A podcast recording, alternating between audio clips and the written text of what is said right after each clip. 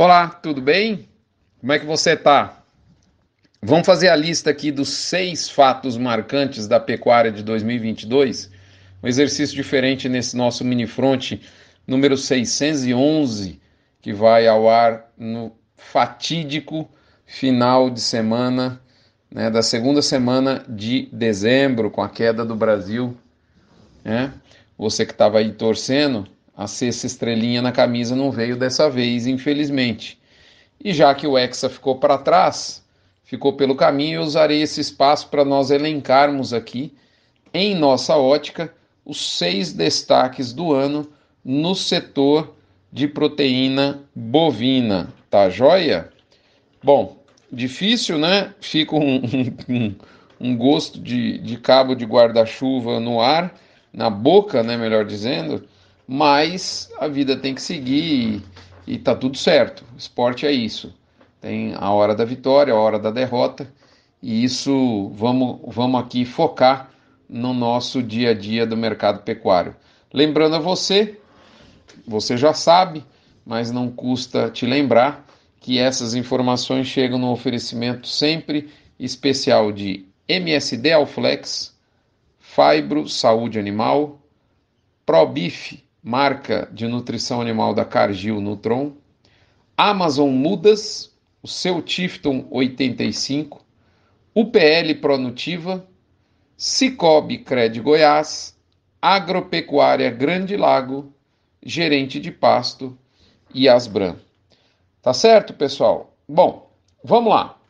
É, antes da gente entrar nos seis fatos marcantes da pecuária de 2022, né? Para gente, a gente cria o Hexa, mas vamos, vamos ver o Hexa marcante da pecuária do nosso ano, né? Antes disso, nós vamos, um, vamos dar um pitaco sobre mercado pecuário, tá certo? É, vamos lá. Primeiro, é, a, gente, a gente tem que lembrar que dezembro é um mês normalmente menos líquido para os derivativos agrícolas e nesse dezembro tem sido pior por conta da Copa do Mundo. É, foi assim de maneira marcante em todos os dias de jogos do Brasil. Hoje a gente viu isso na Bolsa. De toda forma, o BGI, Boi Gordo, não está passando imune e tem mostrado que a recente recuperação da arroba no mercado físico, né, que foi, eu diria, antecipada no mercado futuro, ela foi muito na frente. O mercado futuro foi muito na frente. Isso sempre ocorre, mas parece que ele exagerou na dose. Apesar da oferta curta estar sim presente em algumas praças. A questão é que, apesar disso, apesar dessa oferta curta, os frigoríficos que têm pagado preço para cima têm conseguido desafogar é, as escalas em São Paulo e isso acaba tirando o ritmo do movimento de, de, de aquecimento da arroba. Essa eliminação, eu diria, inesperada do Brasil não muda muito a demanda do mercado interno, em nossa opinião, mas com certeza não ajuda. Somando-se isso ao fato de a demanda asiática estar longe dos seus melhores dias, o mercado segue procurando encontrar um novo ponto de equilíbrio e nessa busca tem retrocedido um pouco em termos de preço. Contudo, continuamos a entender como promissor o primeiro trimestre de 2022. Esse é um, um pitaquinho do, do, mercado de maneira geral, tá certo? É... Agora vamos entrar no, no, no, mote né, principal, no cerne do nosso, do nosso episódio, com o hexa marcante, os seis fatos marcantes da nossa pecuária. Beleza?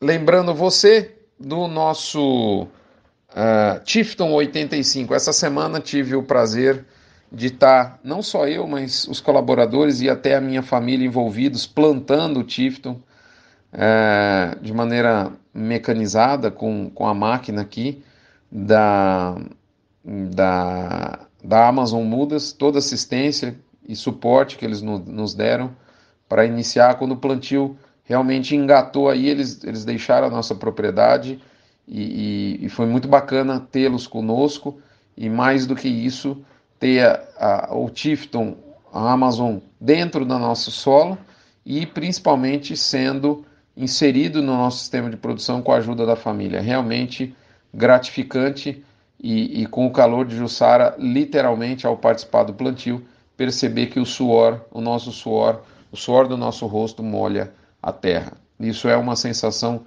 absolutamente fantástica e única quando você tem a condição de fazer isso com a sua família. E agora vamos ao, aos destaques. Primeiro, virada de ciclo pecuário. Nós tivemos em 2022 o início da fase de maior oferta de carne, e isso coloca pressão na ponta final da cadeia todas as vezes que a demanda, seja ela interna ou externa, de alguma forma não corresponder à altura. De outra sorte, nós alertamos para o fato que os Estados Unidos estarem exatamente no polo oposto do ciclo deles, com plena restrição na entrega de proteína bovina, fato extremamente relevante para o Brasil em 2022 e eu tenho certeza em 2023. Segundo ponto, preços menos efervescentes para a arroba bovina consolidam o pasto tropical como grande berço do lucro da pecuária. O custo da arroba produzida a pasto tem maior diferença com o preço de venda, e isso é fundamental. Além disso, 2022 também consolidou a gestão como um insumo fundamental para o sucesso pecuário. Terceiro ponto: consolidação da Ásia, leia-se China, como cliente remunerador fundamental para os elos da cadeia pecuária, fazendo de maneira inédita frigorífico e pecuarista desfrutarem de melhores margens ao mesmo tempo. A gente inclusive viu o ágio do boi China bater recordes e orbitar de maneira inédita entre 10 e 40 reais por arroba em boa parte do ano. Quarto ponto, o milho brasileiro entrou de vez no mercado global, consolidando sua posição fundamental no rol de oferta mundial, fazendo preço e deixando de ser apenas um mero coadjuvante. Nesse sentido, fechamos o ano com a relevante abertura do mercado para o cereal brasileiro por parte da China. Os primeiros navios embarcados estão indo agora, né, no último bimestre desse ano. É, quinto ponto, no contexto popular e não científico do pós-pandemia, né, é, o ano de 2022 consolida o Brasil como hipermercado do mundo. Cada vez mais os nossos produtos ganham fronteiras. Isso realça oportunidades e desafios urgentes para a abertura de novos mercados. O mundo não vive sem o agro do Brasil. Isso ficou consolidado né, nesse, nesse final de pandemia, pelo menos final da fase aguda, eu diria.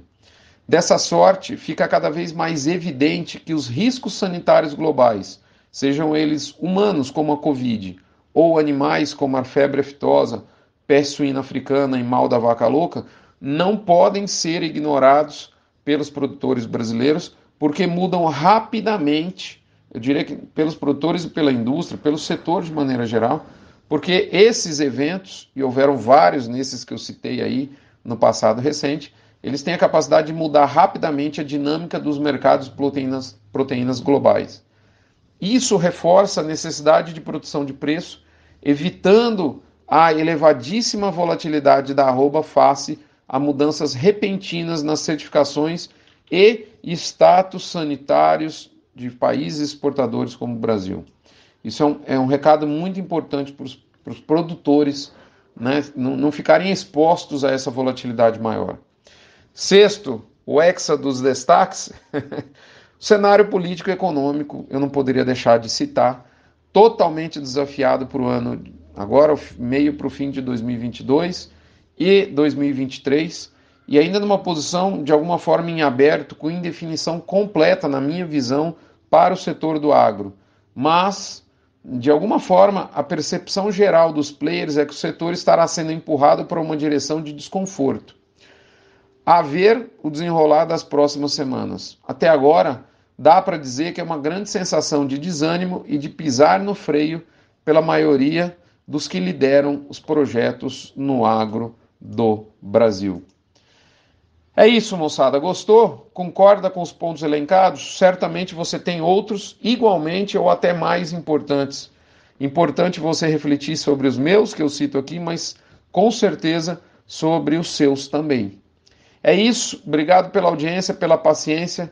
Queria agradecer aqui aos, aos amigos que doam para o Hospital de Amor. Essa semana eu tive um, um, uma, uma, um evento com um leitor do Notícias do Front, na verdade, um amigo que precisou né, de um acesso ao Hospital de Amor por uma pessoa é, que, que foi diagnosticada com câncer e é impressionante como todo esse cuidado, todo esse, esse aconchego ao paciente, de maneira muito rápida, ao paciente que tem essa enfermidade diagnosticada, como tudo isso é feito de maneira muito profissional e como o nome próprio nome diz, com muito amor.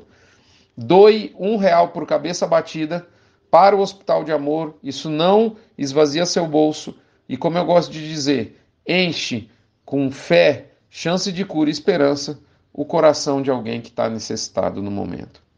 Um abraço, como disse o nosso capitão, né, que ficou em campo, nosso camisa 3, no final do jogo a vida segue. É apenas futebol, né? a gente fica triste, mas até do futebol a gente tira lições, como o comportamento do, do, do Tite, nosso comandante, que é, saiu, né? foi para o vestiário, se recolheu e deixou os liderados em campo. A gente não quer aqui ser comentarista de futebol, coisa que a gente absolutamente não é, muito menos eleger um culpado, né? Acho que, mas como eu sempre digo, a fazenda não ganha dinheiro. Parafraseando o Antônio Schacker, quem, quem ganha dinheiro é o dono, quem perde dinheiro é o dono. E quem é o dono do time, quem é o líder máximo, é o técnico. É para ele que vai toda essa reflexão. Um abraço, fiquem com Deus. Até a próxima semana, estaremos juntos. Até lá.